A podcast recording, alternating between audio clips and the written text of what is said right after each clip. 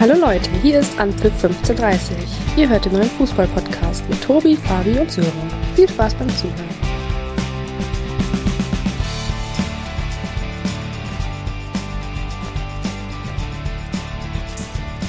Einen schönen guten Abend aus dem Rheinland. Hello und Alarv an alle Jecken da draußen. Unsere erste Karnevalsfolge an Rosemontag nehmen wir gerade auf und wir haben schon direkt den ersten Verlust zu verzeichnen, Fabi.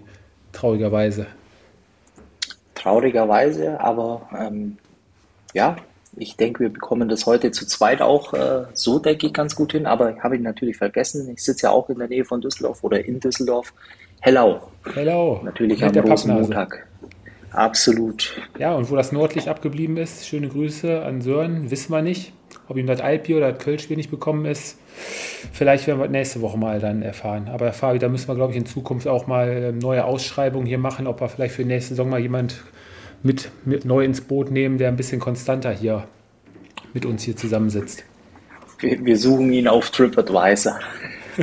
also wer Interesse hatte, gerne Bewerbungen oder Interessen an uns richten. Ja, Fabi, es geht auf die Zielgerade zu.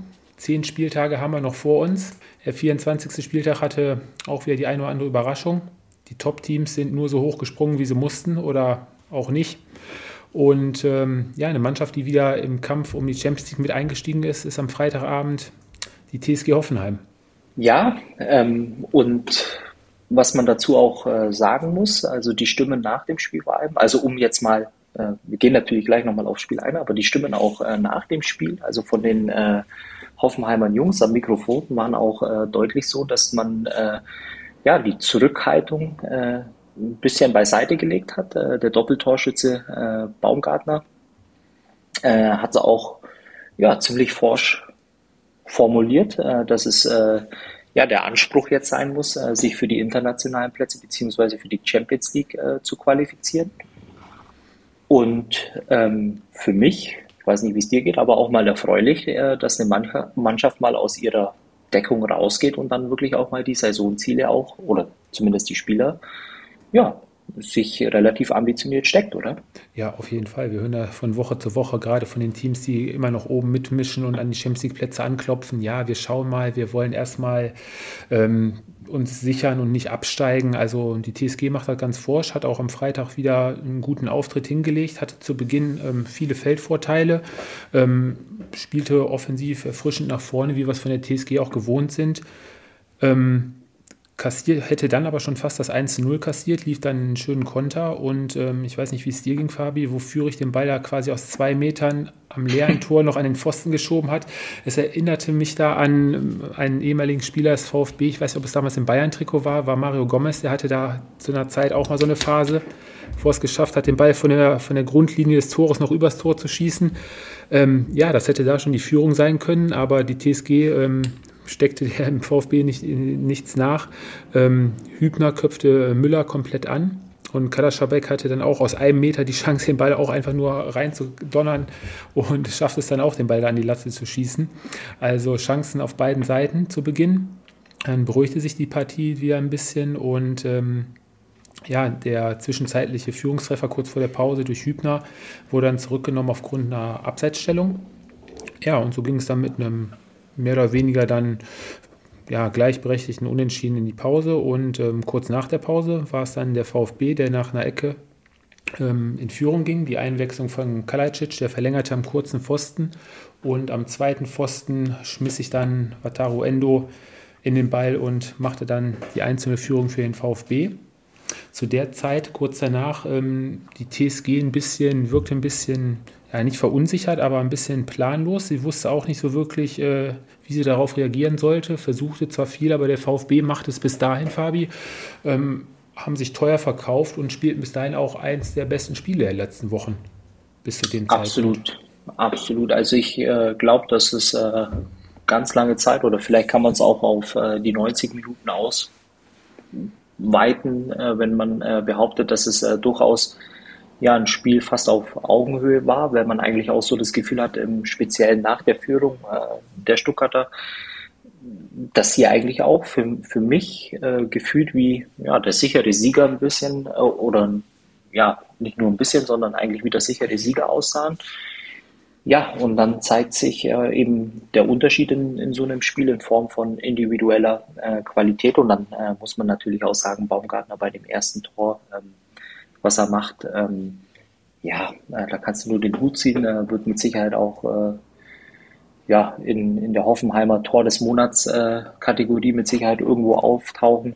Ja, ja und, und, und dann hat man, glaube ich, schon äh, ein Stück weit wieder ein bisschen die Verunsicherung gemerkt. Dann war ich mir nicht sicher, ähm, ja, wie die Stuttgarter letztendlich auch reagieren. Wollen sie den Punkt über die Zeit retten? Ähm, Was ja schon ein Erfolgserlebnis gewesen wäre, ne? Genau, geht man dann doch nochmal auf die Vollen, also auf die drei Punkte, ja, und dann, dann kam es, wie es eigentlich kam, äh, kommen musste, äh, aus VfB-Sicht leider, äh, dass man dann eben auch noch den, ja, kann man so sagen, denke ich, oder? Äh, extrem bitteren äh, ja, Déjà-vu von, von letzter Woche schon äh, in der 90. Minute, dass man dann eben das 2-1 kassiert. Sehr, sehr bitter. Äh, tut so einer Mannschaft richtig weh. Ja, eigentlich das gleiche Bild, du hast gerade angesprochen, wie letzte Woche. Sören hat es ja auch äh, passend letzte Woche auf den Punkt gebracht. Er sagt ja auch, wenn du da einmal unten drin stehst, ähm, dann kriegst du wirklich in der Nachspielzeit äh, die Tore mega unglücklich. Letzte Woche war es der, der Elfmeter, äh, den Mafropanos verschuldet hat. Diesmal war wieder Mafropanos mitbeteiligt. Ähm, ja, er versucht den Ball dann, ähm, die, die Flanke von Brun Larson äh, wegzuköpfen. Ja, ihm rutschte ein bisschen über den Kopf. Hinter ihm war Anton noch, aber ich glaube, ähm, das war schon richtig, dass Mafropanos da schon hingegangen ist. Ja, und dann prallt der Ball dann zu Baumgartner, der steht auch frei vom Tor. Ja, und belohnt sich dann, macht das zweite Tor an diesem Abend und äh, ja, sichert der TSG drei wichtige Punkte um, um die Plätze um die Champions League. Der VfB ja. jetzt eins von elf Auswärtsspielen nur gewonnen. Ja, Ganz, ganz bitter. Es ist definitiv einfach aus äh, VfB-Sicht ja, extrem schade, weil ich glaube, man kann der Mannschaft am, am Freitag überhaupt keinen äh, Vorwurf machen. Also äh, Einsatz, äh, auch die Art und Weise, wie sie in die Zweikämpfe ging, äh, die Körpersprache war eigentlich genau so, wie sie an, äh, an einem Freitagabend bei einem Auswärtsspiel sein musste. Und am Ende des Tages, ja, ähm, ist es so, stehst du da unten drin, dann kassierst du eben im Moment äh, die bitteren Dinger. Äh, und ich glaube, wir sind uns äh, beide einig, äh, dass wir hoffen, dass der VfB äh, in den nächsten Wochen diese Leistung auch trotz ja, des schlechten Ergebnisses einfach auch nochmal äh, ja, wiederholen kann und dann eben auch seine Punkte sammelt, um das dann da unten drin nochmal ein bisschen spannender zu machen. Wir können es ja vorwegnehmen, der VfB jetzt ähm, abgerutscht auf Platz äh, 17, beziehungsweise jetzt schon mit vier Punkten Rückstand auf den äh, Relegationsplatz. Die Luft wird immer knapper. Nächste Woche kommt die Borussia aus Mönchengladbach ins Schwabenländle. Und ja, es wird nicht einfacher für den VfB. Es gilt jetzt langsam wirklich Punkte, Punkte, Punkte. Jetzt kommen auch noch Ausfälle von Mangala und Fürich dazu. Es geht wieder da los, wo sie am Anfang der Saison gestartet sind mit den Verletzungen. Inwieweit sich das die nächsten Wochen dann auch noch äh, auswirken wird, wird sich dann zeigen. Hm, bei der TSG vielleicht noch kurz, Fabi. Satte 21 Punkte jetzt schon nach Rück Rückstand geholt. Ähm, spricht, glaube ich, für die komplette Qualität der Mannschaft und für den Einsatzwillen. Ich war schon verwundert, äh, dass diese Statistik äh, noch nicht äh, direkt am Anfang genannt worden ist. Ja, kann man so sagen. Die Comebacker der Liga, oder? Ja, auf jeden Fall. Also da kann man der Mannschaft von Höhen ist auf jeden Fall nur die Mannschaft nur beglückwünschen für seine Moral und Einstellung. Ähm, ich glaube auch gelesen zu haben, dass sie jetzt die Mannschaft sind mit den meisten erzielten Toren in den letzten 15 Minuten, oder? Wir hatten, glaube ich, wenn ich mich, du kannst mich korrigieren, glaube ich, Borussia Dortmund jetzt, glaube ich, abgelöst. Dortmund war, glaube ich, bis dato führend. Genau, also ich habe irgendwie im Kopf, äh, müssten jetzt um die 17 Treffer sein in den letzten 15 Minuten. Aber äh, vielleicht kann das unser abwesender äh, Kollege Sören bis nächste Woche recherchieren. Dann kriegt er mal die Hausaufgabe jetzt schon mal mit auf den Weg. Ähm, noch, ein ganz, noch, ein ganz, interessanter Wechsel, der unter, der Woche mal so zwischen den Zeilen kurz erwähnt wurde. Ähm, Union verliert den nächsten Leistungsträger zur kommenden Saison. Ähm, Fabi fürs Mittelfeld sichert sich die TSG äh, Grisha Prömmel. Ist, ist so ein typischer TSG-Transfer, denke ich mal, oder? Ja, ich, ich glaube halt einfach, äh, dass zum Teil äh, Prömmel auch ein bisschen äh, unterm, wie sagt man da, Radar, äh, glaube ich, ähm, ja, ein bisschen schwimmt in der Bundesliga, obwohl er eigentlich ähm, ja, eine ziemliche Konstante bei, äh, bei den Unionen ist. Ähm, und ich denke, dass er vom, vom Profil her ähm, richtig, richtig gut äh, passen wird zur TSG. Hm, wird sich dann zeigen, ob da vielleicht schon auf den Abgang von Florian Grillitsch eventuell schon äh, vorgegriffen wurde. Ja, wird sich zeigen. Aber ich denke mal, wenn die TSG wirklich da Richtung Champions League äh, hinterher noch äh, das Ziel erreichen sollte, kann man Florian Grillitsch, glaube ich, mit dem Argument auch ganz gut zum äh, Bleiben im Greichgau, ähm, ja, dass er da bleibt. Hm, ja, dann lass uns mal mit dem Samstag fortfahren, Fabi. Ja. Wie möchtest du weitermachen? Komm, wir nehmen die Fohlen, die hatten wir gerade eben schon mal angesprochen. Oh ja, auch ein ganz interessantes Spiel. Ja, der VfL Wolfsburg ja die letzten Wochen auch wieder mit ansprechenden Leistungen. Jetzt am Wochenende war es allerdings so, dass die Borussia aus Gladbach gerade in den Anfangsminuten schon, ja, ich will jetzt nicht von Feuerwerk sprechen, aber äh, schon offensiv ziemlich präsent war und auch schon nach ein, zwei Minuten schon hätte äh, früh in Führung gehen können. War es, glaube ich, äh, Markus Thüram, der da eine Riesenchance hatte. Und ähm, ja, wie es dann so häufig kommt, mehr oder weniger aus dem Nichts, weil die Gladbach auch wieder hinten, ja, Vogelwild äh, ist jetzt vielleicht auch übertrieben, aber viel zu weit wieder von den Leuten weg waren, war es dann ähm, Max Kruse, der in der Mitte den Ball bekam, schön rechts rausgelegt hat auf äh, Riedel und der mit einem schönen Flachpass in der Mitte äh, Wind, Wind fand. Der äh, schob dann zur 1-0-Führung für den VfL ein.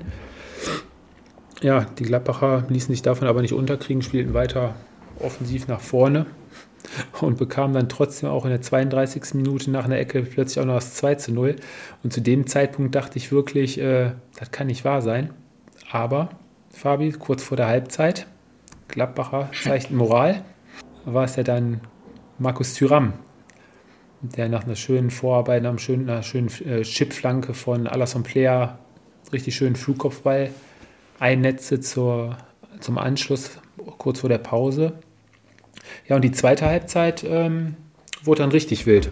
Da waren ja auch die eine oder andere strittige Situation, wo wir gleich mal drüber sprechen können. Auf jeden Fall. Äh, was bei dem Spiel mir, äh, ja, ich habe versucht, mir im Nachgang äh, irgendwo ein Stück weit eine Meinung äh, zu bilden zu dem Spiel und ja, ich bin da irgendwo hin und her gerissen. Also zum einen äh, fand ich den, den Auftritt Auftritt der Wolfsburger ja schon auch in der Herangehensweise oder in, in, in dem Spielplan, den sie verfolgten, ja, ein bisschen äh, komisch in der Situation, in der sie eigentlich äh, stecken. Klar, sie gehen äh, 2 zu 0 in Führung. Äh, trotz alledem, äh, wenn man die Spielanteile ähm, sich vor Augen führt, äh, inwiefern ja, die Ausrichtung äh, der Wolfsburger konnte ich mir nicht erklären, was letztendlich auch der Matchplan oder der Spielplan der Wolfsburger war. Klar, ihnen hat dann natürlich einiges in die Karten gespielt. Auf der anderen Seite ist es dann äh, so, dass in der zweiten Halbzeit äh, natürlich mit der roten Karte, aber auch mit der Aktion wahrscheinlich oder Situation von Max Kruse, wo du auch äh, drauf hinaus willst, ähm, ein, ein ganz skurriles äh, Spiel und auf der anderen Seite muss man natürlich auch dann äh, die Gladbacher in die Pflicht nehmen, die dann halt einfach auch so ein Heimspiel eigentlich auch mal gewinnen müssten und das dann doch irgendwie nicht auf die Kette bekommen, obwohl man dann eigentlich auch äh, feldüberlegen oder optisch überlegen ist.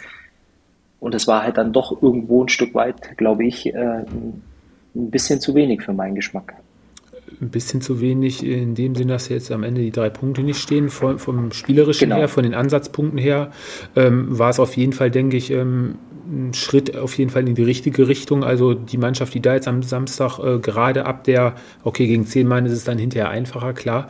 Allerdings ähm, auch zwischenzeitlich, was die Gladbacher da mal wieder gezeigt haben, das sah mal wieder nach Fußball aus. Da stand eine Mannschaft auf dem Platz. Wenn ich, äh, wenn ich, ich hatte mir, glaube ich, die Statistik von Flo Neuhaus mal rausgesucht, der auch fast, äh, fast an die 80 Prozent Zweikampfquote hatte.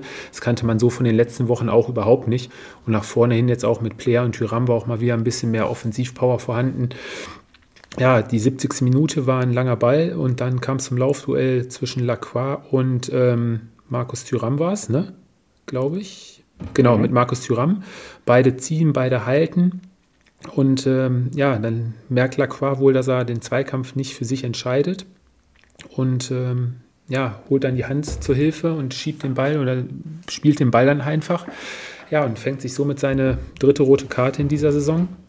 Ähm, Fabi, du als auch ehemaliger Abwehrspieler, also wo ich das gesehen habe, also die Situation hätte man gerade als Bundesligaspieler, glaube ich, auch deutlich cleverer lösen können, um da um die rote Karte herumzukommen, oder? Natürlich. Äh, natürlich. Und äh, es bedeutet ja dann gleich auch äh, die, die Wende äh, letztendlich oder beziehungsweise dann eigentlich noch viel mehr. Ähm, zugunsten äh, der Gladbacher. Also um es kurz zu machen, er hat seiner Mannschaft einen absoluten Bärendienst erwiesen. Ja, das auf jeden Fall. Ähm, davor war, glaube ich, war die Szene, wo du darauf angespielt hattest. Ähm, Max Kruse dribbelt da in den 16er, legt sich den Ball da ein bisschen weit vor, merkt, dass er nicht mehr an den Ball kommt und wird, nachdem der Ball dann schon quasi weg ist, ähm, wird er getroffen von Kone, glaube ich, am Sprunggelenk. Ähm, Spiel wird weiter laufen gelassen und ähm, wurde auch kein VRR im Nachgang ähm, zu, mit hinzugezogen. Letztendlich ein klares Foulspiel ich weiß nicht, wie du das siehst. Ich bin immer der Meinung, äh, wenn ich selber weiterspiele und den Ball dann hinterher, sei es einen Torabschluss mache oder dann halt den Ball verliere, würde ich die, hätte ich die Situation jetzt auch nicht weiter äh, verfolgt. Ja, ist halt äh, schwierig, weil ich glaube, man, äh, man muss dann immer ein bisschen aufpassen, äh, dass man nicht äh, die, die sogenannte Karte der Doppel- oder der Doppelmoral zieht. Weil ich glaube schon, wenn du in den 16er reingehst und offensichtlich ist er wirklich getroffen worden, fällt er hin, dreht sich dreimal äh, auf dem Rasen, äh, gibt es elf Meter. Äh, alle regen sich darüber auf, äh, dass es äh, vielleicht äh, zu viel Theatralik war. Äh, und ich finde es eigentlich auch ähm, ja, ein Stück weit ehrenwert, dass man dann nach so einem Foul eben dann auch noch versucht, letztendlich äh, ja, weiterzuspielen, weil es eben auch im, im Sinne des Sports ist. Er kommt dann nicht mehr am Ball, fliegt dann auch irgendwann. Ja, und es gibt keine Elfmeter und für mich ist dann schon eigentlich sehr fragwürdig, weil es für mich ein, ein klarer Elfmeter war. Ja, ja. Warum da der VRR nicht eingegriffen hat, also die Sichtweise, ähm, ja, da sprechen wir, reden wir uns, glaube ich, jede Woche den Mund fusselig drüber. Hätte er ja dann auch mal ruhig ein Auge drauf werfen können. Ja, oder wie wir es immer sagen. Der Schiedsrichter hat immer recht. Der Schiedsrichter hat immer recht, genau. ja, und so kam es dann in der 82. Minute dann zum wirklich überfälligen und dann auch auf jeden Fall verdienten ähm, Ausgleich der Gladbacher. Embolo nach einer schönen, auch wieder einer schönen Flanke von ähm, Alasson Player.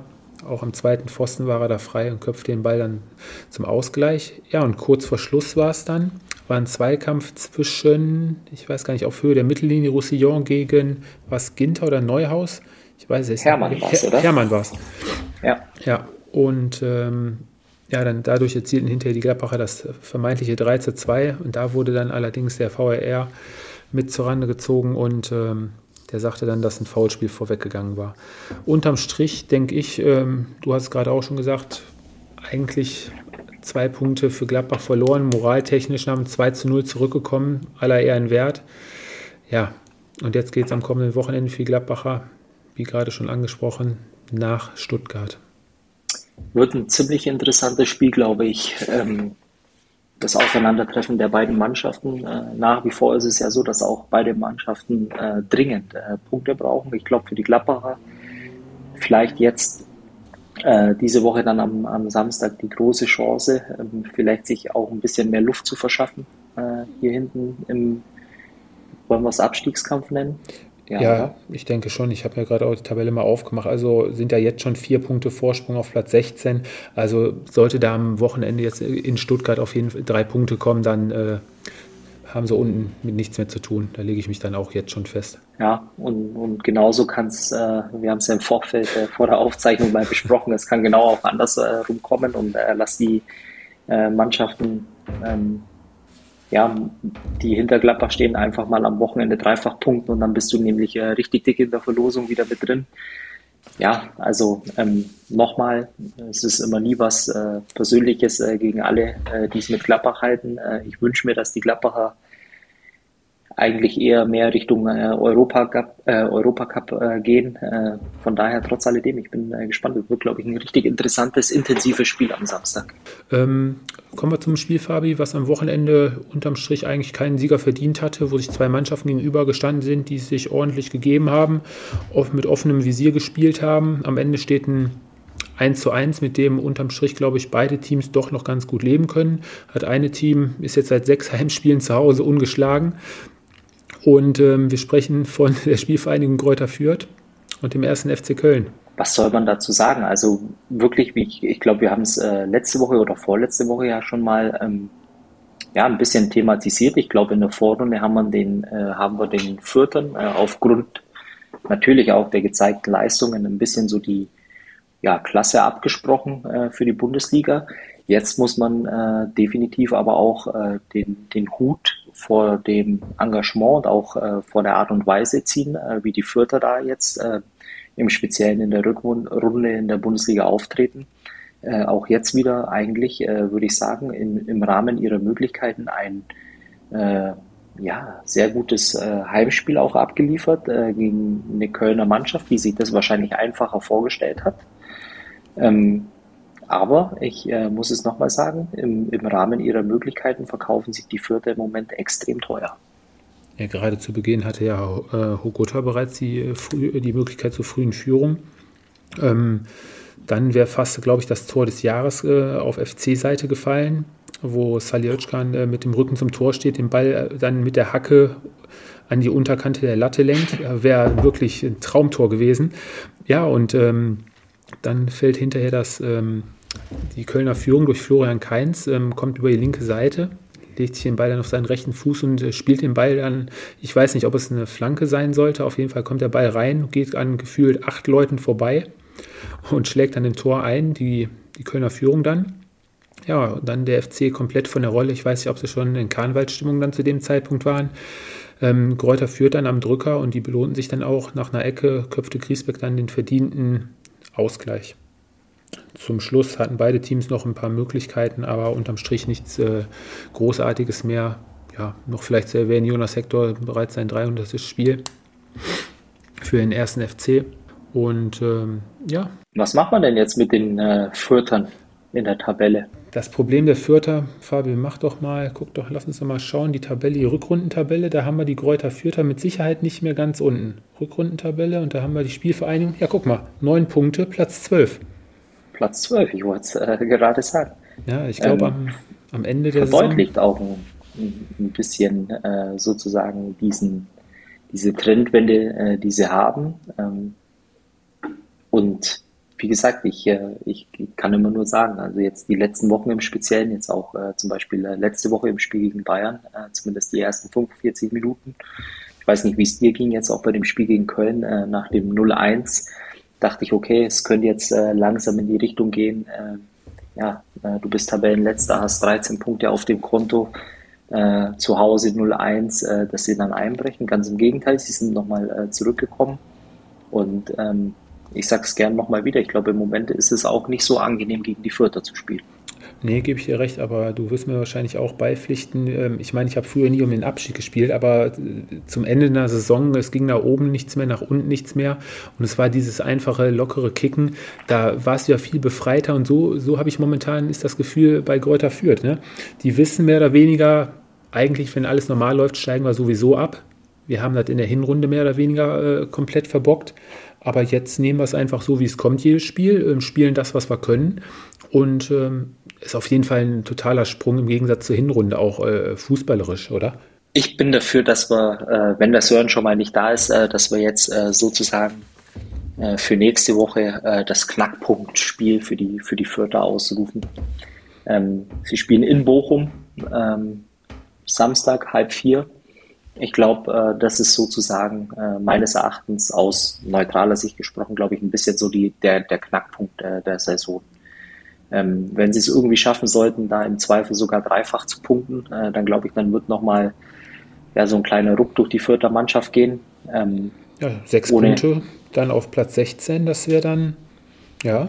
Ähm, sollten sie aber am äh, Samstag äh, bei wirklich äh, heimstarken Bochumern äh, wirklich mit null Punkten nach Hause fahren, gehe ich mal davon aus, ähm, dass dann äh, ja so langsam, aber sicher vielleicht auch äh, die Luft raus ist. Wollen wir es so festhalten, oder? Das können wir gerne so festhalten. Mal gucken, ob wir von Sören dann nachher noch irgendwann eine Nachricht kriegen, was wir da für einen Schwachsinn erzählen. Aber lassen wir uns da mal. Vielleicht machen wir das ja genau deshalb. Ja, genau, richtig, um zu provozieren. Ähm, jetzt, wo wir gerade einmal im Tabellenkeller sind, Fabi, lass uns über das größte Sorgenkind, glaube ich, der ganzen, ganzen Saison reden, die Hertha von Covid gebeutelt, zig, zig Spieler ausgefallen, Verletzte, alles Mögliche. Ähm, das 3 zu 0 in Freiburg, ich nehme es vorweg, ähm, das Ergebnis spiegelt, würde ich sagen, auf jeden Fall nicht den Spielverlauf wieder. Nein, ähm, das ist es ja gerade, aber am Ende des Tages äh, zählt nun mal äh, das Ergebnis. Äh, da sind wir uns auch einig. Ähm, ja, ehrlicherweise bereitet mir das schon große Sorgen. Ähm, zumal, ich glaube, ohne dass wir jetzt viel vorwegnehmen, jeder weiß, wie die Ergebnisse am Wochenende ausfielen. Ja, aber jetzt stehst du genau da, äh, wo, wir, wo, wo selbst wir vor zwei, drei, vier Wochen äh, noch der Meinung waren, äh, so weit wird es nicht kommen. Ja, und jetzt wird langsam gefährlich. Ja, vor allem gerade, ich hatte die Tabelle auf äh, satte minus 29 hat Hertha. Also, was das angeht, 54 Gegentore. Das ist die absolute Schießbude der Liga. Nur Kräuter Fürth ist, äh, ist noch schlechter. Also, puh. Ja, wie auch immer. Ähm, ja, zu Spielbeginn der SC Freiburg drückend überlegen. Ähm, auch äh, drückte die Hertha in die eigene Hälfte. Früher Elfmeter für die Freiburger, Fabi, Elfmeter, ähm, war es nicht. Am Ende hat der Schiedsrichter immer. Nein, also, ja gut, man, man, muss ja immer versuchen, das auch wirklich aus, äh, ja, aus uns Hobbyfußballer-Sicht äh, letztendlich zu sehen. Nee, äh, für mich war es eigentlich auch kein Elfmeter. Ja, Soller hebt da kurz vorher schon ab, er findet gar keinen Kontakt, Kontakt bei Gechter statt. Ja, den fälligen Elfmeter, den es dann gab, verwandelt äh, Grifo unnachahmlich sicher oben in Winkel. Da zu dem Zeitpunkt ähm, völlig verdiente Führung für den Sportclub, der zwischenzeitlich satte 65 Prozent Ballbesitz auch hatte gegen die Hertha. Allerdings hatte die auch gute Chancen zum Ausgleich. Äh, gerade nach vorne hin hatten Jovetic und Pekarik gute Möglichkeiten. Jovetic auch so der Berliner, der da ja mehr oder weniger der Alleinunterhalter in der Offensive ist. Ja, ähm, die zweite Halbzeit im Sportclub äh, sich mal eine kleine Auszeit genommen. Derzeit war dann ähm, die Hertha die bessere Mannschaft, hatte auch, auch da gute Möglichkeiten durch, vor allem durch Marco Richter. Die Hertha rannte an, versuchte alles, konnte man auf jeden Fall nicht das Bemühen absprechen. Ja, allerdings ohne Erfolg und das Glücklichere änderte dann am Ende der Sportclub, wo dann hinterher Christian Streich unter anderem Schade, Höhler und äh, Weißhaupt mit reinschmiss. Und diese drei sorgten dann für die fälligen Treffer zum 2 und 3 zu 0, auch mit etwas Glück teilweise, gerade das Tor von Lukas Höhler, der die Flanke dann vor, die, vor das Schienbein kriegt, der Ball springt an den Pfosten und dann kann er dann reinschieben. Ja, das sind dann auch so Tore, die kriegst du auch nur, wie gerade jetzt in dem Fall schon beim VfB erwähnt, wirklich nur, wenn du da unten drin stehst. Ja, für die Hertha kommt es dann am kommenden Wochenende wahrscheinlich auch zu einem ganz richtungsweisenden Spiel, was auch nicht einfach sein wird, gegen die Frankfurter Eintracht. Viel Hoffnung bei der Hertha, Fabi also die geht auch langsam verloren, das letzte Fünkchen. Die Frage, was mich am meisten umtreibt eigentlich äh, bei der Hertha, ist äh, ja wirklich in, inwiefern die Mannschaft in, in den besten Händen ist, äh, ohne dass ich jetzt wirklich äh, Kritik gegenüber Taifun Korkut äußern will. Aber ich glaube, wir sind genau an dem Punkt, äh, den wir eigentlich zum damaligen äh, Zeitpunkt, als der Trainerwechsel über die Bühne ging, eigentlich auch ja, äh, schon in Frage gestellt hat, äh, ob er wirklich derjenige ist, der aus der Mannschaft das Beste rausholen kann. Klar, man darf hier jetzt nicht äh, vergessen, äh, dass sie extrem gebeutelt äh, waren und in das Spiel gehen mussten. Ja, trotz alledem, äh, die Ergebnisse, äh, ja, die letzten Wochen, die stimmen alles aber nicht positiv. Ja, und es bringt unterm Strich ja nichts. Da sind wir ja auch wieder an den ganzen Fußballthesen. Was bringt jetzt 20, 25 gute Minuten? Letzte Woche waren es, sagte Korkut ja bei, nach dem Spiel gegen RB bis zum Platzverweis, wo es nur 2-0 stand, äh, haben wir ein super äh, Spiel gemacht. Ja, dann mach mal ein Scheißspiel und gewinn mal und hol mal drei Punkte unterm Strich. Ne? Das schön spielen, das schön Gerede hinterher, dann äh, machst du die halbe Saison oder noch länger und dann merkst du auf einmal, oh, wir haben nur noch fünf Spieltage und dann lass dir mal was einfallen. Ne? Also ich bewundere ja Freddy Bobic, den siehst du dann immer oben auf der Tribüne sitzen und stehen. Ja, der regt sich auf, schüttelt den Kopf nur, aber also der Hertha, die haben ja teilweise ihre Chancen, aber spielerisch teilweise dann total verunsichert. Dann sind da wieder haarsträubende Fehler im Aufbau und äh, Ballverluste drin. Ich bin da ziemlich äh, sprachlos, was die Hertha angeht. Also wirklich ja, Besserung in Sicht ist da, glaube ich, nicht. Gerade wenn man die ganzen nee. Teams, äh, die jetzt davor stehen, äh, von Woche zu Woche sieht, die wirklich vom Einsatz her und auch jetzt auch anfangen zu punkten. Gleichzeitig aber auch, ähm, hier, wenn wir nochmal kurz auf die Freiburger eingehen wollen, ähm, auch nächste Woche, glaube ich, äh, einer der interessantesten äh, Spieltage, also gefühlt von den Paarungen her seit äh, ganz langer Zeit, äh, nämlich auch ein absolutes Topspiel nächste Woche. Leipzig-Freiburg. oh ja. Mhm. Ähm, bin mal äh, tatsächlich sehr gespannt, äh, wie die Freiburger auswärts äh, bei den Leipzigern auftreten werden.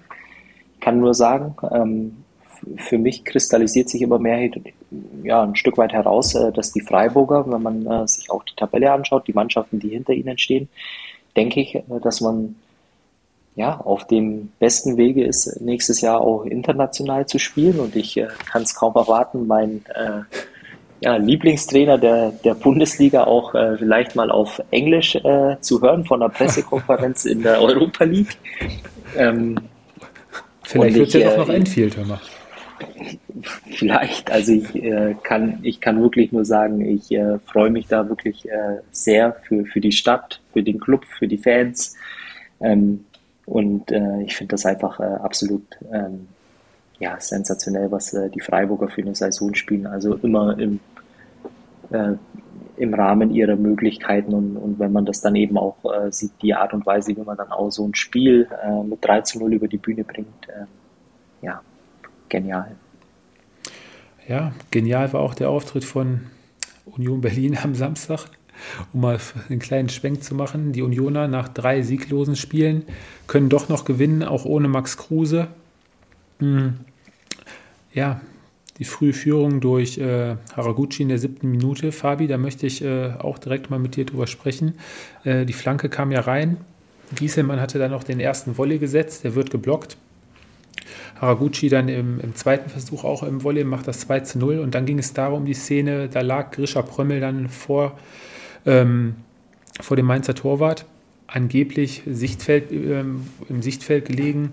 Ich sehe das so, der ist ähm, bei einem Zweikampf ist er ja auch äh, zu Fall gebracht worden, also für mich ein völlig regulärer Treffer. Kannst ja, gerne wieder also mit deinem Schiri-Satz kommen, aber.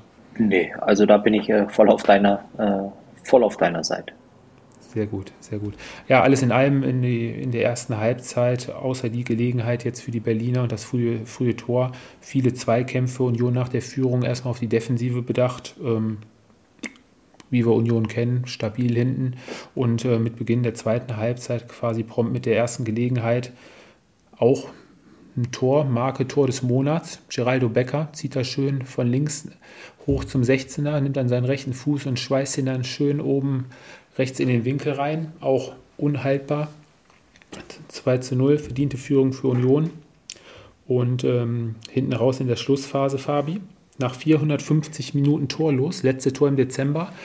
Ja, wir können wir sind bei 10. Wir also sind wir, bei 10. Die, die, Wette war ja nicht mehr als 10, oder? Oh, willst du jetzt noch mal um, um eine, ein, zwei Wochen noch äh, die Wette hinauszögern? Auf jeden Fall war es der zehnte Saisontreffer von Taiwo Avoni und ähm, ja, das 3 zu 0 bis dato. Den ähm, Anschlusstreffer hinterher der Mainzer in der 90. durch Burgzorg war dann auch nur noch äh, Ergebnis äh, Kosmetik. Unterm Strich steht ein verdienter Sieg der Unioner, die Mainzer bestätigen das, was sie auswärts eigentlich immer machen. Ein schlechtes Bild. Meistens holen sie ja die Punkte zu Hause, präsentieren sich zu Hause gut. Und Union bleibt weiter obendran, also mit den drei Punkten jetzt am Wochenende. Platz 7, 37 Punkte, auch nur drei Punkte hinter den drei Teams, die um die Champions League Platz 4 kämpfen, um jetzt quasi Union auch noch mit reinzunehmen. Nein, aber Spaß beiseite. Ja, wo Zeit, das haben wir ja letzte Woche drüber gesprochen, dass Union jetzt auch mal langsam wieder punkten muss und dann kommt es am kommenden Wochenende zu einem ganz interessanten Spiel von äh, Union in Wolfsburg. Ja, wieder ein interessantes Spiel. Da können wir uns wahrscheinlich auf eine Abwehrschlacht einstellen. Also ich will jetzt äh, nur mal eins feststellen. Äh, Im Laufe unserer Aufzeichnung war jedes Spiel, was wir jetzt für den kommenden Spieltag angekündigt haben, ein richtig interessantes äh, Knallerspiel.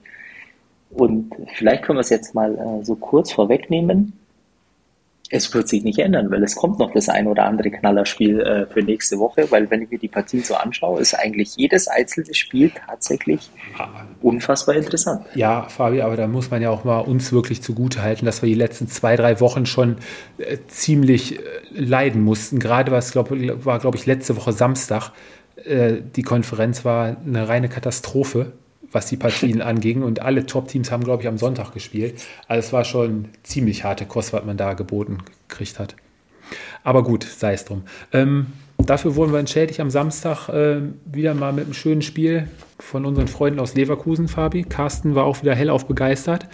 Ähm, von Beginn an, ich hatte es mir ehrlich gedacht äh, schwerer vorgestellt, dass Leverkusen sich da deutlich schwerer tut, aber unterm Strich, gerade wenn man am Ende die Statistiken alle mal sich äh, vor Augen führt, ein komplett von der ersten bis zur letzten Minute völlig verdienter Erfolg der Werkself gegen ja, überforderte Bielefelder. Ja, die Leverkusener haben eigentlich äh, genau das getan, äh, was sie bis zu dem Main-Spiel ähm, nach der Länderspielpause oder nach der, ja doch, Länderspielpause auch äh, gezeigt haben. Wieder mal äh, das Gesicht einer absoluten äh, Top-Mannschaft in der Bundesliga. Und ja, manchmal tut es mir auch ein bisschen leid, äh, wenn man die Spiele so schnell ja, letztendlich äh, durchanalysieren kann. Aber es war ein Auftritt einer Top-Mannschaft, äh, die zu Hause nichts anbrennen hat lassen von der ersten Minute an und äh, sowas dann äh, in einer Art und Weise souverän runterspielt, äh, dass es da nichts äh, zu bemängeln gibt. Ganz im Gegenteil eigentlich. Muss man auch sagen, da war ja ein deutlicher Klassenunterschied auf dem Feld, meines Erachtens. Also auch in, in, in der Qualität des Fußballs, in der Spielanlage ähm, und das hat äh, wieder mal äh, richtig Spaß gemacht, den Leverkusen dann äh, zuzuschauen. Ja, einmal ein bisschen auch durchgewechselt, gerade die Doppel-6. Die letzten Wochen waren ja meistens Demir Bay und Andrich. Dieses Mal war es äh, Arangis mit Palacios. Ähm, eigentlich kein großer Abfall an der Qualität. Ähm, ja, der Spieler, der momentan, glaube ich, die Werkself mit, mit unter anderem auf seinen Schultern trägt, Musa Diaby, wie er zwei überragende Tore also der Junge macht echt Spaß. Dann auch noch, wie er das 2-0 war es dann mit Florian Würzer quasi. Die beiden nehmen da quasi komplett im Bielefelder Abwehr auseinander. Einmal klatsch steil, dann Diaby noch gegen drei Leute. Richtig stark. Aber Fabian, noch einmal ganz kurz zum 1 0. Ich, ähm, das vermeintliche Handspiel, die Flanke kommt von rechts von Frimpong, in der Mitte Paulinho. Als Brasilianer schafft das dann nicht, den Ball Volley direkt ins Tor zu buxieren, sondern denkt sich, ich schieße mir erstmal an die eigene Hand und von der Hand geht der Ball dann zu Alario und der kann dann freistehend quasi den Ball zur einzelnen Führung reinschieben. Ganz ehrlich, also noch deutlicher, okay, ich schieße mir selber an die Hand, Regel hin oder her, aber das ist doch ein klares Handspiel, oder? Ja, absolut. Aber ähm, vielleicht kannst du mir dann auch im Umkehrschluss erklären, äh, was der äh, VAR letztendlich äh, checkt und dich sieht. Was, ich weiß nicht, ob er, ob er geguckt hatte, ob vorher ähm, Abseits war oder ein Foulspiel? Nein, es wurde tatsächlich Handspiel überprüft.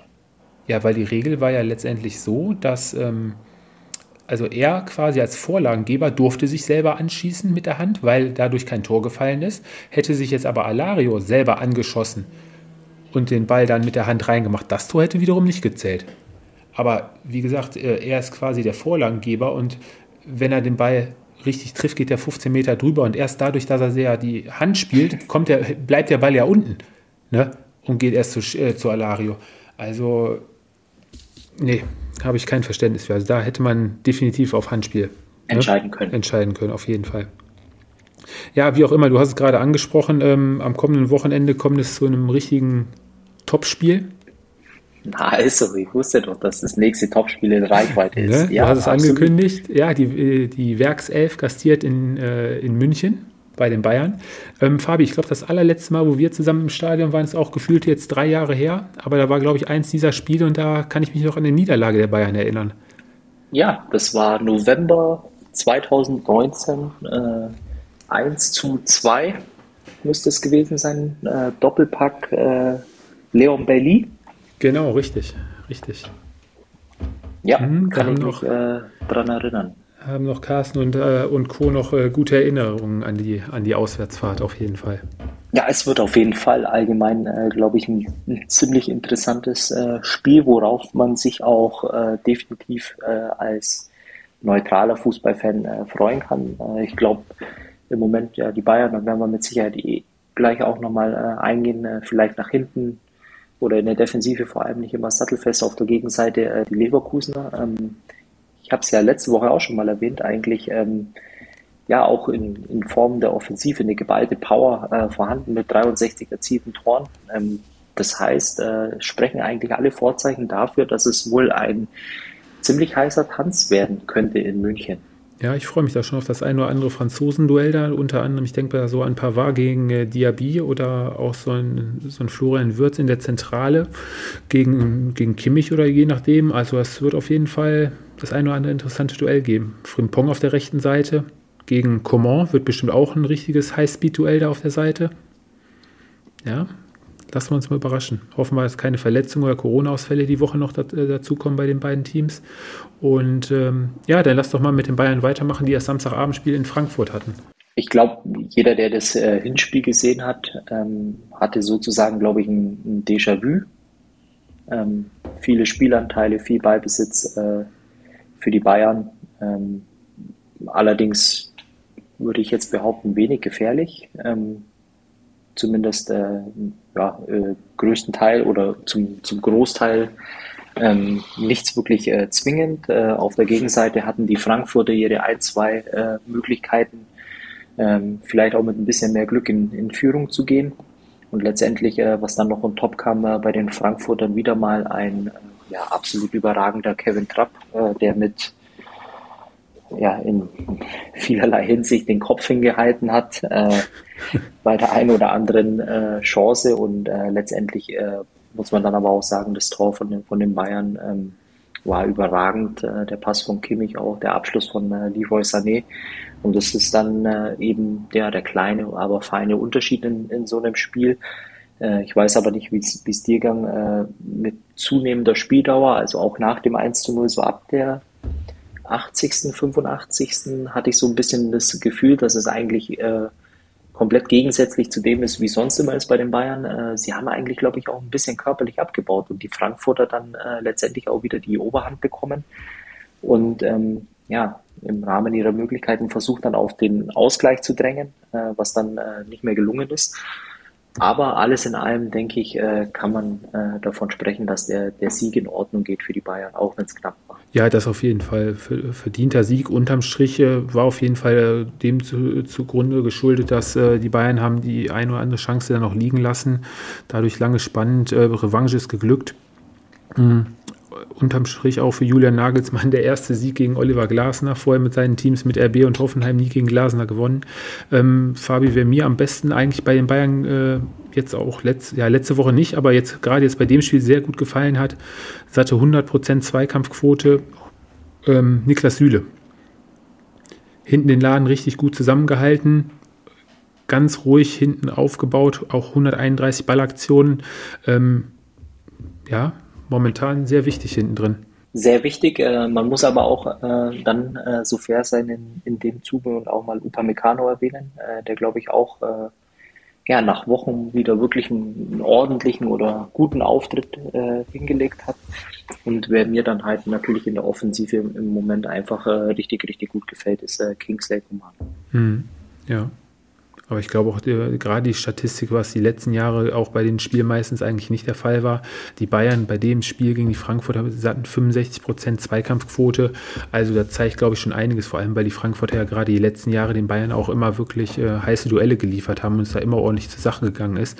War das jetzt am Wochenende schon äh, in vielen Aktionen schon ziemlich deutlich. Also die Bayern waren schon ein bisschen die Haarspitzen motiviert, auch in Lukas Hernandez, wenn ich an die eine oder andere Aktion denke das war so der Hernandez, wie man ihn sich als Bayern-Fan eigentlich äh, jedes Spiel wünscht, oder? Ja, äh, einzige, was mich wirklich ein bisschen ärgert, ist, äh, dass man ja vor einem Topspiel sich äh, so eine dämliche äh, gelbe Karte einholt. Ähm, müsste auch die fünfte gewesen sein. Äh, das heißt, er fehlt nächste Woche. Das ist halt dann äh, für mich schon extrem ärgerlich. Ähm, vor allem dann auch in einer Situation, die rein mit dem Spiel gar nichts zu tun hatte er hat sich ja, denke ich, auch noch äh, dann eigentlich nur eingemischt. Äh, ja. ja, das ist dann, ja, wie sagt man, ärgerlich. Ja, oder auch glücklich für, für Leverkusen, weil gerade in der Abwehr die Bayern ja momentan auch nicht wirklich äh, immer so sattelfest und so top ausgestellt. Ne? Ja, die Bayern haben jetzt eine mehr oder weniger komplette Trainingswoche. Champions League ist nicht, im DFB-Pokal sind sie ausgeschieden. Also Thomas Müller wird zurückkehren. Manuel Neuer habe ich heute auch schon trainieren sehen. Mm, der peilt aber, glaube ich, das Salzburg-Spiel, glaube ich, erst an.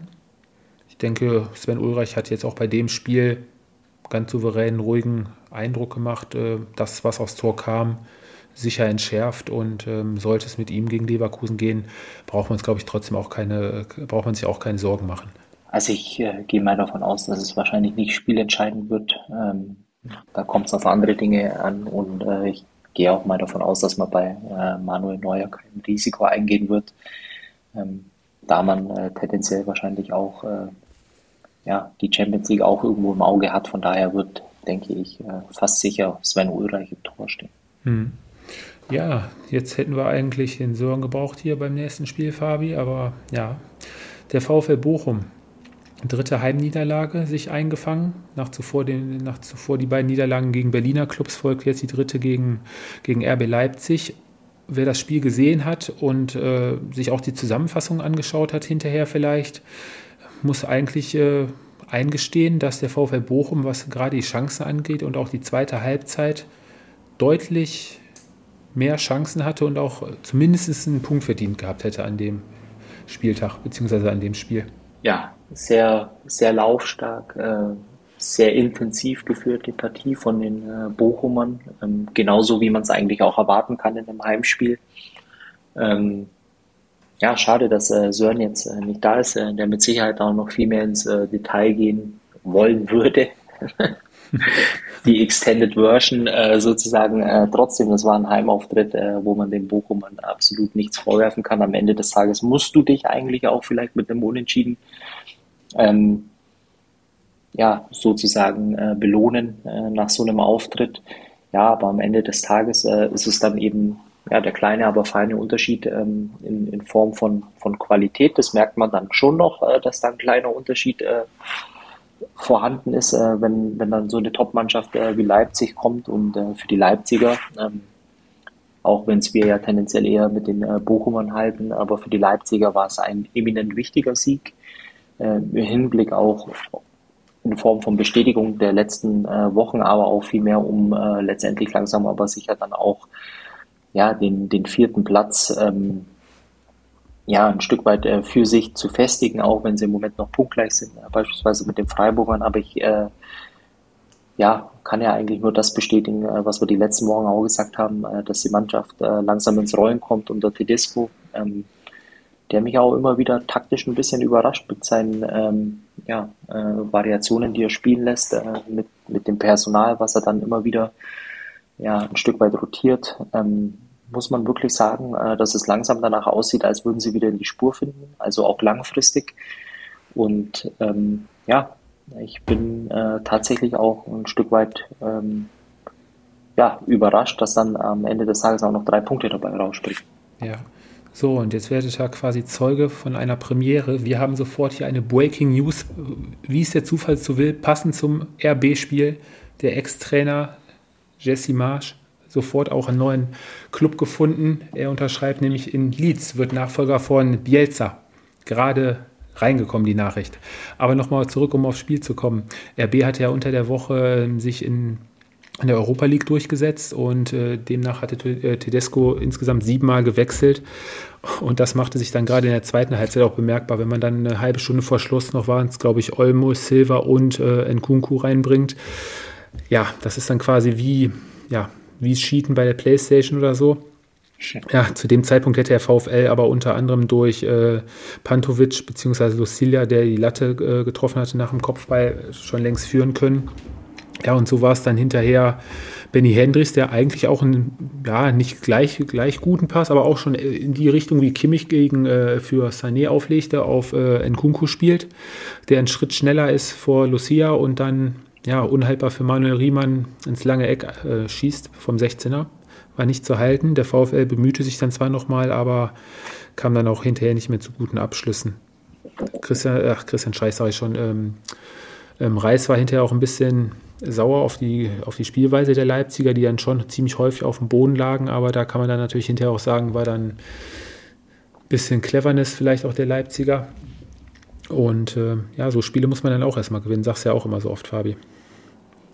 Ja. Absolut. Also ich glaube, das gehört dann in so einer ähm, ja, Situation in, in, oder in, in, so einer Saison dann einfach auch dazu, dass man ein Spiel gewinnt, was man äh, ja nicht unbedingt äh, gewinnen muss, weil wir haben es ja beide gerade eben äh, auch schon gesagt, ähm, die Bochumer äh, mit Sicherheit auch äh, eben gerade die Spieldaten offen, äh, sogar mehr Ballbesitz, äh, mehr Pässe gespielt. Da war definitiv mehr drin. Allerdings äh, kann man auch, glaube ich, nach dem Spiel sagen, äh, wer so auftritt äh, zu Hause, da muss sich keine Sorgen machen, äh, dass es weiter nach unten in der Tabelle geht. Nee, nee. Ich glaube, es sind zehn Punkte auf Platz 17 direkt und glaube ich auch sechs oder sieben dann auf Platz 16. Also der VfL wird auch in den nächsten Spielen jetzt, du hast gerade ja schon angesprochen, das entscheidende Spiel dann jetzt und äh, kommende Woche gegen Kräuter Fürth zu Hause, sollte man sich da mit drei Punkten belohnen, ist glaube ich für den VfL da unten dann auch nicht mehr so wirklich viel, äh, viel los, denke ich mal. Aber man hat jetzt auch bei RB gesehen, die Qualität ähm, Ne, Tedesco gibt wirklich jedem Spieler, glaube ich, das Vertrauen, äh, wichtig zu sein. Gerade jetzt sieben Wechsel nach so einem Spiel, dass da nicht sofort wieder jedes Rädchen ins andere greift, ist, glaube ich, auch klar. Aber dafür hat sich die Mannschaft wieder verdammt stark äh, präsentiert. Ich, ich habe echt überlegt, ob ich noch eine Wette mit dir eingehe, aber dann habe ich mir die Tabelle angeguckt und das wird dann doch zu knapp. Ich wollte nämlich mit dir wetten, Fabi, dass RB am Ende der Saison noch vor, dann können wir gleich aufs nächste Spiel kommen, noch vor Borussia Dortmund über die Ziellinie geht. Aber zehn Punkte, wobei, wobei Dortmund noch die Bayern spielt und auch noch das direkte Duell gegen RB hat, könnte knapp werden. Aber nein. Nein, nein. meinst du nicht? Okay, dann lasse ich, ich Wir können gerne die Wette eingehen, weil äh, im Endeffekt würde ich dagegen halten. Äh, ja, du ja, hältst ja. dafür. Hm, hm. Ja, ich glaube, da muss ich eher eine Wette mit Carsten oder so eingehen, äh, ob RB vielleicht noch vor Leverkusen über die Ziellinie geht. Ähm, ja, sei es drum. Ähm, den Abschluss des Spieltages, äh, Fabi, machten die Dortmunder in Augsburg. Und äh, ich sag mal, deine Augsburger, ja, holten sich einen verdienten Punkt am Ende des Spiels. Aufgrund der leidenschaftlichen äh, Leistung, äh, vor allem dann auch in der, in der zweiten Halbzeit, ähm, ja, würde ich schon sagen, dass es am Ende des Tages ein verdienter Punkt war. Äh, vielmehr stellt sich die Frage, wie es äh, der BVB eigentlich so weit kommen lassen hat äh, können, äh, dass die Augsburger auch wieder zurück ins Spiel kommen. Und ähm, ja, da kann man der Mannschaft dann definitiv auch einen Vorwurf machen, äh, dass sie nach dem 1 zu 0 eigentlich auch das Spiel komplett in der Hand haben, dass sie es dann einfach nicht schaffen, äh, an so einem Sonntag äh, den Sack äh, irgendwo zuzumachen in Form von einem zweiten Tor. Ja, und dann lädst du den Gegner förmlich dazu ein. Und am Ende des Tages äh, täglich grüßt das Murmeltier. Das ist der BVB in diesem Jahr. Ja, ich habe da ähm, am Samstag kam irgendwo eine Statistik aus den 20, aus den letzten 20 Spielen, Euroleague und alles Mögliche zusammen, hat es der BVB insgesamt nur zweimal geschafft, zwei Spiele hintereinander zu gewinnen. Was aber umso trauriger ist, glaube ich, Fabi, ist, dass der BVB trotzdem immer noch auf Platz 2 steht, ne? Trotz dieser Auf und Abs, ne? ja, mit äh, zehn Punkten Vorsprung auf äh, den Tabellenfünften, also einen Nicht-Champions League-Platz, äh, wobei man da aber auch sagen muss, äh, das ist auch gut so.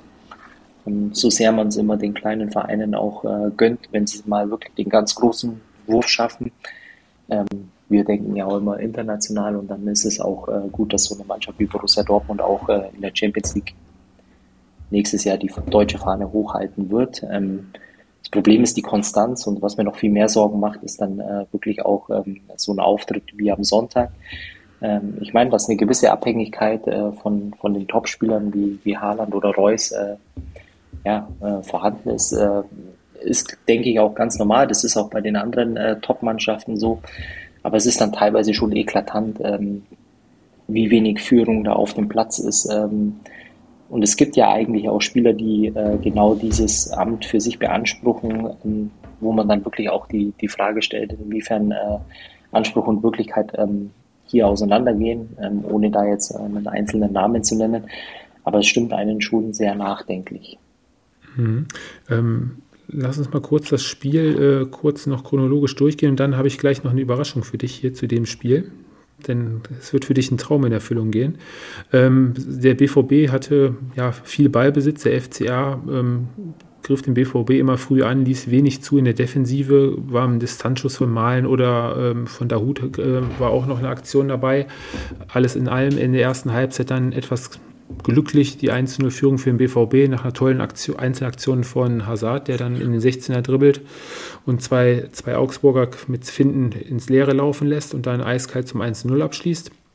Ja, und du hast gerade erwähnt, in der zweiten Halbzeit hat der BVB gerade zu Beginn richtig gute Chancen, unter anderem durch Malen, der den Pfosten trifft. Und dann war auch noch jemand anders, der Ginkiewicz verhinderte da auch nochmal das 2 zu 0. Ähm, ja, und dann kämpfte der FCA sich wirklich von der Moral her zurück ins Spiel. Ähm, verlangte dem BVB einiges ab, der jetzt wieder diesen Schlendrian drin hatte, den wir diese Saison schon so oft gesehen hatten. Ja, und dann war es dann auch wieder so ein ganz unglückliches Tor. Jagos Flanke klärt Prongacic äh, vor die Füße von Meier, der schießt und irgendwie im 5-Meter-Raum steht dann noch Sarens Basé und äh, ja, der drückt den Ball dann gerade erst eingewechselt dann zum völlig verdienten 1 zu 1 äh, über die Linie. Und dadurch hat der FCA sich dann auch ein bisschen Luft verschafft, beziehungsweise auch äh, steht überm Strich, Platz 15, wo sie am Ende der Saison ja auf jeden Fall stehen wollen. Ja, und von der Einstellung her ist der FCA auch so ein Team, wo man sich auch äh, wenig Gedanken machen muss. Ne? Die kennen es die letzten Jahre, wie es im Abstiegskampf zugeht. Und von daher, äh, ja, lass uns da mal überraschen, wie es dann nächste Woche dann für den FCA dann weitergeht. Der spielt nächste Woche, muss der gegen, wen spielen sie?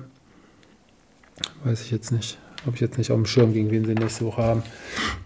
Nee, aber Fabi, worauf ich hinaus wollte, du darfst jetzt für die kommende Saison, weil wir haben es ja oft genug Stopp, schon über. Ja? Stopp, ich habe es noch. Äh, Hast du? Ein, ein weiteres äh, richtig interessantes Spiel. Auch ein Topspiel? Absolut. Freitagabend in Bielefeld. 23 Punkte FCA, Bielefeld 25, okay. Also der Spieltag verspricht auf jeden Fall einiges. Ja, das stimmt, das stimmt. So, Fabi, und jetzt das, wovon du schon immer geträumt hast. Wir haben lange über die Qualität vom BVB gesprochen und ja auch immer die ein oder anderen Spieler, wo wir uns sagen, wie kann das sein beim besten Willen, dass ihr das spielt, so nach dem Motto? Du darfst Manager sein, Fabi, für die kommende Saison. Ich habe mir mal ja. die Vertragslaufzeiten angeguckt. Vier Spieler laufen aus, beziehungsweise bei einem hat der BVB eine Kaufoption, die er ziehen könnte. Also auslaufen tun Zagadou, Pongacic und Witzel. Davon einen verlängern? Nein. Keinen von denen? Nein. Okay. Dann haben wir 23, wo man quasi jetzt noch vielleicht ein bisschen Geld für kriegen könnte. Aber da gehe ich davon aus, dass der BVB da auf jeden Fall auf eine Vertragsverlängerung äh, gehen wird. Ähm, Akanji, Guerrero, und dann hast du mit Marco Reus und Mats Hummels noch die beiden Führungsspieler, sage ich jetzt mal. Alle also ich finde, äh, das ist natürlich halt äh, ja eine richtig gute Frage, aber tendenziell, äh, wenn möglich, dann alle vier halten, weil ich äh, sowohl von äh, Akanji ähm, als auch äh, Hummels oder Reus ähm, absolut überzeugt bin, weil sie einfach auch Stützen für die Mannschaft sind. Ne? Mhm. Mhm. Die ähm, Auslaufverträge von Pongacic und Zagadou sind ja alles grundsätzlich Abwehrspieler. Ähm, Christoph Daum war es, glaube ich, der sagte, der der Süle-Transfers für den BVB wie ein Sechser im Lotto. Ähm, ich habe dann auch mal überlegt, ähm, worauf er hinaus wollte, wenn man sich nämlich mal die ganzen Innenverteidiger jetzt nur in der Bundesliga anguckt. Ähm, auf jeden Fall. Also großartig viele andere Spieler, wo der BVB äh, die Möglichkeit hätte, jemanden zu verpflichten, äh, gibt es da gar nicht. Ne? Die, die sie da auch wirklich weiterhelfen würden? Nein, also ich äh, glaube, äh, wenn man zurück auf den äh, Transfer von Niklas Süle geht, ich glaube, äh, ich habe es ja das letzte Mal schon gesagt, ich glaube für Borussia Dortmund ein absoluter Wahnsinnstransfer. Ich glaube einfach nur, dass ähm, auf beiden Seiten ein Stück weit zu viel Emotion äh, mitgespielt hat äh, nach Verkündung des Wechsels. Ähm, natürlich tut es den äh, Bayern weh, jemanden zu verlieren. Ähm, den man äh, gerne im Kader hat. Auf der anderen Seite ist es so, dass es äh, für die Dortmunder natürlich ja, ein massiver Zuwachs in Form von Qualität ist äh, für den Kader und äh, ich glaube äh, in Summe ähm, ja, wahrscheinlich einer der besten Transfers, äh, die die Dortmunder wahrscheinlich die letzten fünf bis zehn Jahre getätigt haben. Mhm. Mhm. So, Fabi, und dann kommen wir zu den Spielern, die sogar noch einen Vertrag bis 2024 haben. Wer die Verträge gemacht hat, weiß ich nicht. Die Spieler können sich glücklich schätzen, meiner Meinung nach. Dann kommen wir nämlich zu den Spielern, die mehr oder weniger für die zweite Reihe gedacht sind, aber die haben ja die Qualität jetzt seit Wochen längst nicht auf den Platz gebracht. Ich zähle jetzt nur mal auf. Nico Schulz, Wolf, Jan, dann haben wir noch äh, Torgan Hazard und äh, Julian Brandt. Alle bis 2024. Also, also heißt, ich würde auf da gibst Fall, du keinen ab. Ähm, also nach, Mög nach Möglichkeit äh, würde ich schon versuchen, den einen oder anderen abzugeben, weil ich glaube, äh, dass es dann äh, irgendwann eine Frage wird, was, was für einen Anspruch ich als äh, Borussia Dortmund habe. Und ich glaube, ja, ich bin immer kein Fan, äh, im Speziellen auf äh, ja, den Einzelnen einzugehen, aber mhm. ähm, ein, zwei Spieler würde ich versuchen, tendenziell auch noch vor Vertragsende 24 abzugeben. Wobei man da wirklich erstmal gucken muss, dafür einen Abnehmer zu finden. Ne? Ich weiß schon, in, in welche Richtung das geht, welche Spieler es sind. Aber da sieht man mal, wenn wir immer über die Qualität sprechen und wenn dann mal die Top-Spieler wegfallen, wie jetzt schon seit ein paar Wochen, es ist einfach zu wenig. Der BVB müsste sich gerade qualitativ doch ähm, auch in der neuen Saison auch mal deutlich besser aufstellen, Spieler mal zu holen, die einen direkt weiterbringen. Ansonsten kann man sich das nächste Jahr das gleiche wie dieses Jahr wieder aufmachen, dann ist man am 24. Spieltag und hat wieder 10, 12 Punkte Rückstand, sage ich jetzt mal. Ne? Definitiv. Ja. Bellingham bis 25 Mal bis 26. Ja, da wird man dann wahrscheinlich in den nächsten Jahren die eine oder andere hohe Ablöse dann wahrscheinlich generieren können. Ja, das war es dann auch schon wieder mit dem Spieltag. Ja, dann freuen wir uns umso mehr auf nächste Woche, oder? Auf nächste Woche. Und bevor du es diesmal vergisst, erinnere ich dich dran, wer ist denn dein Gewinner des Spieltages? Der Gewinner des Spieltags, äh, ich bin heute mal Sören, äh, das habe ich mir fest vorgenommen. Der Gewinner des Spieltags äh, diese Woche ist der nächste Spieltag, weil er seit, weil er seit langem mal wieder wirklich ähm, mindestens auf Anhieb äh, sieben, äh, tendenziell sogar äh, acht hochinteressante Partien uns äh, ja, geben wird. Okay, super. Da kann ich eigentlich, bin ich komplett sprachlos. Also sind die Fans für nächstes Wochenende die Gewinner, die können sich freuen. Und äh, ja, noch ganz kurz, Fabi, noch ein Ausblick ähm, auf die nächste Runde jetzt unter der Woche im DFB-Pokal.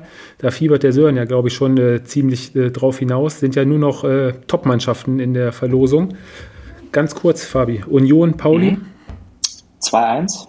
Union weiter. Okay, dann der HSV, der jetzt das Nordderby verloren hat gegen den KSC zu Hause. Die kommen weiter. Es wird eine klare Geschichte. KSC ähm, hat keine Chance in Hamburg. Okay, dann ähm, Hannover empfängt zu Hause RB. Leidenschaftlicher Kampf äh, des kleinen HSV ähm, gegen äh, den Goliath. Äh, Leipzig kommt weiter.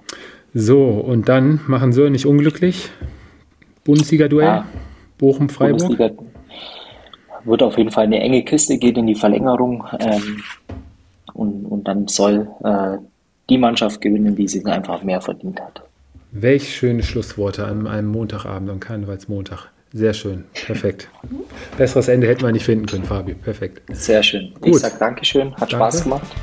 Wir hören uns dann nächste Woche hoffentlich dann wieder mit Sören an unserer Seite. Auf jeden Fall, alles klar. Bis dahin. Danke, tschüss. Ciao.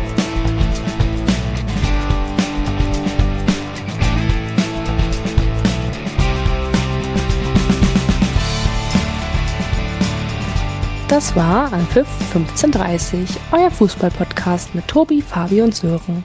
Bis zum nächsten Mal.